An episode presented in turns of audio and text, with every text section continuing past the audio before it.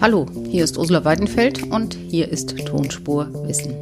Dabei haben wir festgestellt, dass ähm, die, wenn die Probanden mehr Protein ähm, zu sich genommen haben, toleranter waren, vor allem wenn sie unfair behandelt worden sind. Das heißt, ähm, und umgekehrt heißt es, wenn sie mehr Kohlenhydrate zu sich genommen haben, waren sie sensibler auf tolerante Angebote. Warum glauben wir, dass uns Schokolade glücklich macht? Fragen wir eine Expertin, fragen wir Soyoung Park. Tonspur Wissen. Endlich die Welt verstehen. Ein Podcast von Rheinischer Post und Leibniz Gemeinschaft. Herzlich willkommen zu Tonspur Wissen endlich vom Wissen und den Meinungen der Experten profitieren, endlich erfahren, wie wir uns entscheiden. Darum geht es hier. Tonspur Wissen finden Sie in jeder Podcast-App und bei Spotify. Folgen Sie dem Podcast, um keine Folge zu verpassen und wenn Sie mögen, geben Sie uns fünf Sterne. Wie entscheiden wir, was wir essen? Warum ist es oft ungesundes, obwohl uns Karotten und Äpfel glücklicher machen könnten? Was passiert im Gehirn, wenn wir anderen beim Auswählen des Essens zusehen? Und vor allem, wie nimmt man am klügsten und am dauerhaftesten ab? Darüber rede ich heute mit der Professorin Soyoung Park. Sie ist Neurowissenschaftlerin und Psychologin und leitet die Abteilung Neurowissenschaft der Entscheidung und Ernährung beim Deutschen Institut für Ernährungsforschung. Frau Park, Sie beschäftigen sich mit der Frage, wie das, was wir essen und trinken, auf unser Befinden, auf unser Gehirn und auf unsere Psyche wirken.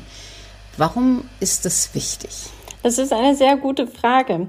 Ähm, wenn wir uns äh, ganz kurz im Alltag beobachten, dann machen wir das eigentlich die ganze Zeit. Ähm, zum Beispiel Kaffeetrinker trinken Kaffee, um wach zu fühlen oder auch ähm, ja, sich leistungsfähiger zu machen. Das ist eine ganz typische Neuromodulation oder eine Art Hirndoping, was wir, was wir eigentlich machen. Und das machen wir nicht nur mit Kaffee, sondern mit allem. Genau, das war unsere Fragestellung, unsere Forschungsfragestellung, ob wir auch etwas essen, was potenziell unsere Entscheidungsfähigkeit verändern können. Ich bin eigentlich eine Psychologin und Neurowissenschaftlerin und mich interessiert, wie die Menschen sich verhalten, für welche Sachen sie sich entscheiden. Und meine Idee war, vielleicht ähm, tun wir das ja mit unserem Essen. Und ist es so? Ja, also da bin ich äh, durch einige Stationen durchgelaufen. Ähm, zum Beispiel als allererstes habe ich mich gewundert, na, ist es denn überhaupt so? Ähm, und wir haben eine Abfrage gemacht ähm, beim ganz gesunden ähm, junge Probanden und haben sie gefragt, was meinst du? Denkst du, das, was du isst, das hat einen Einfluss auf deine Gesundheit? Und die meisten Menschen haben gesagt, ja, das ähm, wird meine Gesundheit beeinflussen. Wobei, ähm, wenn die Frage ähm, auf ihren Entscheidungsfähigkeit bezogen hat, also ne, denkst du, dass das, was du gegessen hast, äh, deine Entscheidung beeinflusst, dann haben viele Menschen gesagt, nein, das tut es nicht. Und ich äh, glaube, das hat ähm, teilweise auch sehr viel damit zu tun, dass die Menschen glauben, dass ähm, unsere Gedanken nicht äh, von so was Banales beeinflusst werden kann. Aber es ist anders. Sie haben herausgefunden, dass man zum Beispiel, wenn man viel Fleisch isst, also viel Eiweiß, Proteine isst, dass man dann toleranter ist gegen unfaires Verhalten. Ja, das ist in der Tat so, dass wir ähm, dann ähm, einige auf eine, einige Literaturen gestoßen sind, die gezeigt haben, dass ähm, sogenannte Aminosäure Tyrosin ins Gehirn gelangen kann vom Blut und ähm, dort als Neurotransmitter Dopamin transformiert werden kann. Ähm, was auch sehr spannend ist, ist, dass es auch äh, über mehrere Spezien hinweg gezeigt wurde, dass äh, durch Ernährung, also indem man mehr Protein isst zum Beispiel, dieser Tyrosinspiegel erhöhen kann. Und wenn man das, diese ganze Kettenreaktion zusammenstellt, dann sind wir auf die Idee gekommen, Moment mal, wenn wir dann mehr Protein essen, dann könnten wir möglicherweise Dopaminfunktion verändern. Und dann würden sich die Menschen anders verhalten. Aber Dopamin ist doch eigentlich etwas, was im Gehirn so wirkt oder ausgeschüttet wird, damit man sich wohlfühlt. Das ist doch ein Glückshormon.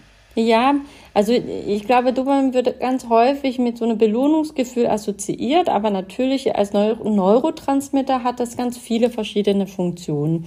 Und es wurde auch gezeigt, dass es sehr viele ähm, in sehr viele Mechanismen, was Entscheidungsprozesse angeht, involviert ist. Also insofern haben wir uns dann ähm, überlegt, wie könnten wir das denn effizient testen? Und haben ähm, ein und dieselbe Probanden gebeten, zweimal ins Labor zu kommen und ähm, einige Testungen zu machen. Wir haben denen zwei unterschiedliche Frühstück gegeben. Das eine Mal haben wir mehr Protein als das andere Mal gegeben und ähm, haben immer Blut abgenommen, um zu gucken, ändert sich denn dieser Tyrosin auch tatsächlich? Und ähm, haben danach, etwa drei Stunden nach dem Frühstück, sie gebeten, ein Spiel zu spielen, womit wir Dopaminfunktion auch unter anderem untersuchen konnten. Und dabei hat sich herausgestellt, dass diejenigen, die also zum Frühstück viel Eiweiß gegessen haben, unfairer gespielt haben als diejenigen, die Linsen und Müsli gegessen haben. Ja, hm. Also dabei haben wir festgestellt, dass ähm, die, wenn die Probanden mehr Protein ähm, zu sich genommen haben, toleranter waren, vor allem wenn sie unfair behandelt worden sind. Das heißt, ähm, und umgekehrt heißt es, wenn sie mehr Kohlenhydrate zu sich genommen haben, waren sie sensibler auf tolerante Angebote. Wir haben sie ähm, gebeten, ein Spiel spielen zu lassen, was wir von ähm, Verhaltensökonomie ähm, ausgeliehen haben, das heißt so Ultimatumspiel. Und mit diesem Spiel kann man recht gut Dopaminfunktionen ähm, untersuchen. Und, ähm, und mir hat das auch sehr gut gefallen, dass es eigentlich nichts mit Belohnung oder Essen zu tun hat, sondern eine völlig andere Funktion erfasst. Dieses Ultimatumspiel, das ist ein Spiel, in dem man ähm, Geld bekommt und es teilen soll. Und die Frage ist halt eben, wie viel man, also man kann alles behalten, man kann aber auch ähm, was abgeben. Man muss nur dafür sorgen, dass das Gegenüber das Angebot akzeptiert. Und das zeigt eben, dass Menschen sich nie damit begnügen würden, wenn jemand 100 Euro hat und ihnen nur einen Euro abgibt, ähm, das dann zu akzeptieren, sondern die sagen halt, ein fairer Deal sieht anders aus und bestehen auf fairem Verhalten. Ähm, genau, also meine Probanden waren in der Studie als Empfänger. Das heißt, ähm, Sie haben beobachtet, wie jemand anderes sozusagen von uns Geld bekommen hat und die wussten, dass diese Person das Geld aufteilen konnten. Und äh, sie konnten aber das Angebot annehmen oder ablehnen. Und wenn sie das annehmen, dann dürfen beide Spieler das Geld behalten. Wenn sie ablehnen, dann dürfen beide nicht behalten. Also wenn ich jetzt ablehnen würde, dann versuche ich den anderen zu bestrafen, was auch mit meinen eigenen Kosten verbunden ist. Aber ähm, diese Studie wurde, ähm, diese Aufgabe wurde in ganz, ganz verschiedenen Teilen auf der Welt untersucht und ähm, es gibt auch, ähm, wir wissen ungefähr, ähm, welchen Betrag, prozentualen Betrag äh, die Leute als fair empfinden, als unfair empfinden, was abgelehnt wird und so weiter. Und da konnten wir beobachten, dass die Probanden wenn sie mehr Protein zu sich genommen haben, ähm, ja, bereit waren, auch kleinere Beträge zu akzeptieren. Ähm, wobei, wenn sie mehr Kohlenhydrate gegessen haben, dann haben sie schon beim ähm, nicht so kleinen Betrag gesagt, nee, das nehme ich jetzt nicht an. Also man wird als, äh, man wird intoleranter, wenn man, äh, man wird selber intoleranter, wenn man äh, mehr Kohlehydrate gegessen hat, als wenn man vorher mehr Proteine gegessen hat. Was gibt es denn da sonst noch? Sie haben auch eine interessante äh, Beobachtung gemacht bei der Frage, wann sind denn Menschen gnädiger, vor dem Essen oder nach dem Essen? Ähm, es gibt ähm, diesen Eindruck von hangry, äh, den Ausdruck von hangry, also dass man angry wird, weil man Hunger hat. Und ähm, das ging gut einher mit der mit einer psychologischen Theorie, äh, die besagt, dass unser Gehirn braucht ähm, Ressourcen oder Energie, um gut funktionieren zu können und sowas wie Selbstkontrolle ausüben zu können. Und ähm, wir sind die Sache nachgegangen und haben uns gewundert, ob äh, Blutzucker dann als die primäre Energiequelle fürs Gehirn ist, ähm, auch ähm, Einfluss auf unsere Entscheidungen haben wird. Und zwar eine Selbstkontrollentscheidungen, also ähm, äh, gehe ich heute Abend aus mit meinen Freunden, weil das eine relativ baldige, große Belohnung verspricht. Oder lerne ich heute zu Hause, damit ich in zwei Wochen gute Noten bekommen kann, äh, damit äh, ja, eine größere Erfolg sozusagen erreicht werden kann. Und Ihr Rat wäre jetzt, ist vorher was und entscheide dann. Ja, ähm, genau. Laut dieser Theorie wäre das so. Wir haben aber dann festgestellt, dass es gar keine empirische Belege dafür gibt.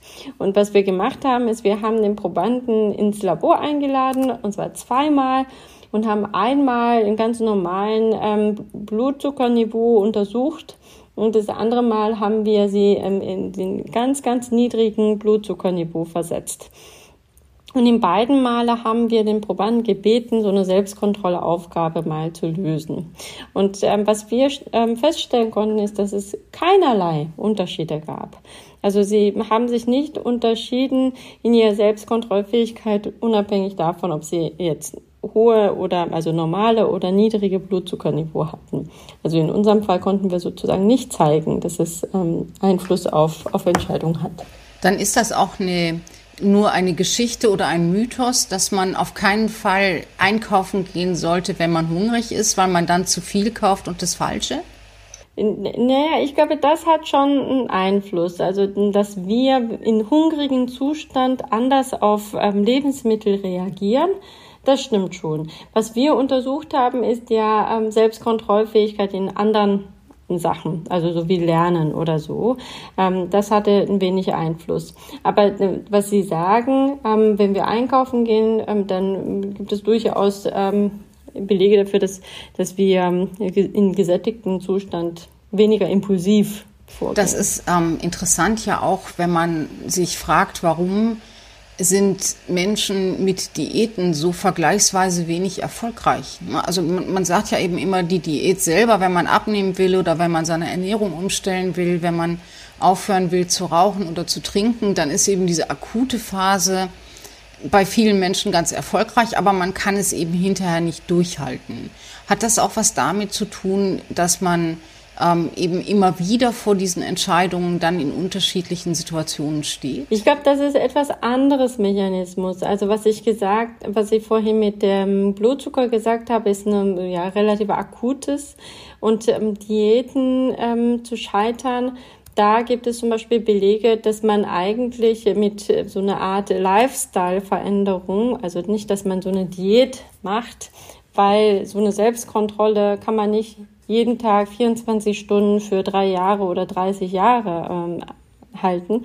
In, in der Psychologie wird es äh, die Selbstkontrollfähigkeit wie so eine, das ist auch eine Ressource. Ne? Wenn wir jetzt zum Beispiel ganz, ganz viel uns zusammenreißen müssen und lernen müssen, dann ähm, kann es sein, dass wir jetzt ganz viel Schokolade essen müssen oder so, weil ähm, wir da dann in dem Bereich keine Selbstkontrolle mehr ausüben können, weil wir schon beim Lernen so viel Selbstkontrolle ausüben und man geht davon aus, dass es so eine begrenzte Ressource ist, dass dann halt irgendwann auch aufgebraucht ist und danach muss man halt irgendwas Impulsives machen. Und ich glaube, genau deshalb funktionieren die Diäten auch nicht, weil ähm, ja, so eine erfolgreiche Diäte durch solche Methode würde voraussetzen, dass man dann halt die ganze Zeit ähm, ähm, mit Essen ähm, reduziert und zügelt. Und äh, dieses Zügeln wird irgendwann kompensiert durch ein ja, relativ impulsives Verhalten. Ähm, und daher sind solche Lifestyle-Veränderungen eher als erfolgreicher gesehen. Und das heißt, dass man sein ganzes Leben dann umstellen muss und nicht nur 10 Kilo abspecken soll. Ja, also das ist so ein eher ganzheitliches Verfahren und dass man jetzt nicht einfach, ich hungere jetzt mal drei Tage und habe dadurch zwei Kilo abgenommen, ähm, sondern dass man versucht, ähm, ähm, ja, verschiedene Faktoren ähm, zu vereinbaren. Ne? Zum Beispiel Aktivität, also dass man, indem man Sport betreibt, zusammen mit ähm, ähm, Ernährungsveränderungen, ähm, einerseits Kalorienreduktion, aber andererseits auch so zu essen, dass es ähm, einfach mehr ähm, ja, andere Nährwerte und äh, Kompositionen gibt und so weiter. Also dass man versucht ähm, oder dass man auch versucht, äh, so ähm, routinierte äh, Snack oder so ähm, bewusst zu werden und auszulassen. Ja, und dass man nicht diese abrupte, impulsive Diäten macht, die dann wieder ähm, daran scheitern wird, dass man das sich nach, nicht daran halten kann. Aber ist es nicht noch komplizierter? Also, dass man dann seinen ganzen Lifestyle, seinen, Lebens, ähm, seinen Lebensrhythmus, vielleicht seinen Ernährungsrhythmus dann komplett umstellen soll? Und warum hält das dann 30 Jahre, wenn das andere nicht, noch nicht mal drei Tage hält? Das ist eine sehr gute Frage, weil man dafür nicht zu viel Selbstkontrolle ausüben muss. Also ich zum Beispiel, wenn man mit ähm, Ernährungszeiten umgeht, also man zum Beispiel zum, zur Zeit ähm, wird äh, das sogenannte Intervallfasten sehr, ähm, sehr beliebt. Und viele berichten, dass es gut funktioniert. Ähm, aber im Prinzip ähm, kann man auch ähm, das so interpretieren, dass in der Intervallfasten Begrenzung von Esszeiten sind. Ja, das heißt, ich darf nicht ähm, vom morgens um sechs bis nachts um zwei, also oder ja wieder morgens um zwei essen, sondern ich esse nur bis äh, von morgens sechs bis ähm, nachmittags vier oder so. Ähm, oder ähm, meistens machen sie so acht ähm, 16 Stunden Fasten und 8 Stunden Essen. Ja, ähm, kann man einfach weniger essen in der Zeit. Genau. Aber ich, ich muss nicht so viel selbst kontrollieren, weil ich weiß, morgen kann ich wieder essen. Ne? Und ich glaube, dass das, ähm, ähm, ja, das macht es viel leichter, Selbstkontrolle auszuüben und man hat nicht das Gefühl, ich muss die ganze Zeit mich zügeln. Was ne? verändert sich denn dann im Gehirn? wenn man ähm, zum Beispiel Intervallfasten nehmen würde und sagen würde, das ist vielleicht die im Moment angesagteste Art und Weise, seinen Lifestyle zu ändern oder seinen Ernährungsrhythmus zu ändern, was verändert sich dann im Gehirn, was es mir leichter macht, das durchzuhalten, als eben mir zu sagen, ich esse jeden Tag nur 1400 Kalorien? Na gut, also diese 1400 Kalorien kann man ja auch recht gut zügeln. Ich glaube, was ähm, nicht funktioniert, also was heißt ein zügeln, aber gut kontrollieren. Ich kann jetzt einen ganz, ganz großen ähm, Stück äh, Schokokuchen essen, aber danach kann ich nur Tomatensalat essen oder so. Aber gut, dann, dann weiß man, okay, ich kann es mir erlauben. Wobei die konventionellen Diäte sehr viel Restriktionen hat oder man hat das Gefühl, man darf eigentlich quasi kaum was essen oder man darf nur Blattsalat essen oder so. Und ich glaube, das ist auch das psychische, was belastend ist, ja, als wenn man weiß, okay, ich habe ja schon Schokokuchen gegessen, deshalb esse ich jetzt äh, nur noch das, aber morgen ist ein neuer Tag. Ähm, und das äh, erlaubt es dem, dem Kopf viel eher damit umzugehen. Das ist interessant, also dass man ähm, eben einfach durch sozusagen das Design seiner Diät oder, oder wie man damit umgeht, dann am Ende auch darüber mitentscheidet, ob man erfolgreich ist oder nicht. Sie haben sich auch mit Futterneid beschäftigt. Das ist meine letzte Frage. Ich komme aus einer Familie mit vielen Geschwistern. Bei uns war es immer so, wenn alle am Tisch saßen, wurde erstens viel schneller gegessen und zweitens viel mehr. Ist das nur bei uns so gewesen oder ist das bei allen so? Ja, das ist ein sehr, sehr schöner Punkt. Ähm, ich glaube, ähm, es gibt kaum etwas Sozialeres als Essen. Wir essen sehr, sehr gerne in Gruppen. Ähm, also wir essen sehr ungern allein, sage ich jetzt mal. Und Menschen nutzen das Essen sehr häufig, um sich zu treffen. Man verabredet sich zum Essen. Oder wenn man in eine Familie anschaut mit Kindern, dann ähm, ist es ein fester Rhythmus im Laufe des Tages, ähm, dass sich die gesamte Familie an einem Tisch sitzt und austauscht. Ja, und, ähm, und dadurch hat natürlich auch Essen ist eng mit sozialen ähm, Einflüsse verbunden. Und viele Kulturen definieren sich selbst auch durch Essen, ne? zum Beispiel koscheres Essen oder so oder Halal. Ähm, das sind viele Lebensessensrituale ähm, äh, oder äh, Weise, Ernährungsweise, die ähm, eine Gruppe für sich selber ähm, als Identif ja, identitätsstiftend ähm, nimmt. Jetzt kommen wir zu dem Thema Futterneid. Ähm, wir lernen, was wir essen sollen, wie wir das essen sollen, auch in sozialen Umgebungen. Das heißt, ich sage jetzt mal, die Babyelefanten, äh, die noch äh, Milch trinken, die stecken ganz häufig ihren Rüssel im Mund äh, der Müttern, um zu riechen oder fast schmecken, ähm, was, ähm, was dieser bestimmte Gras, wie das riecht oder schmeckt äh, was Mutter gegessen hat. Und dadurch lernt es, okay, das kann man essen und das würde so riechen.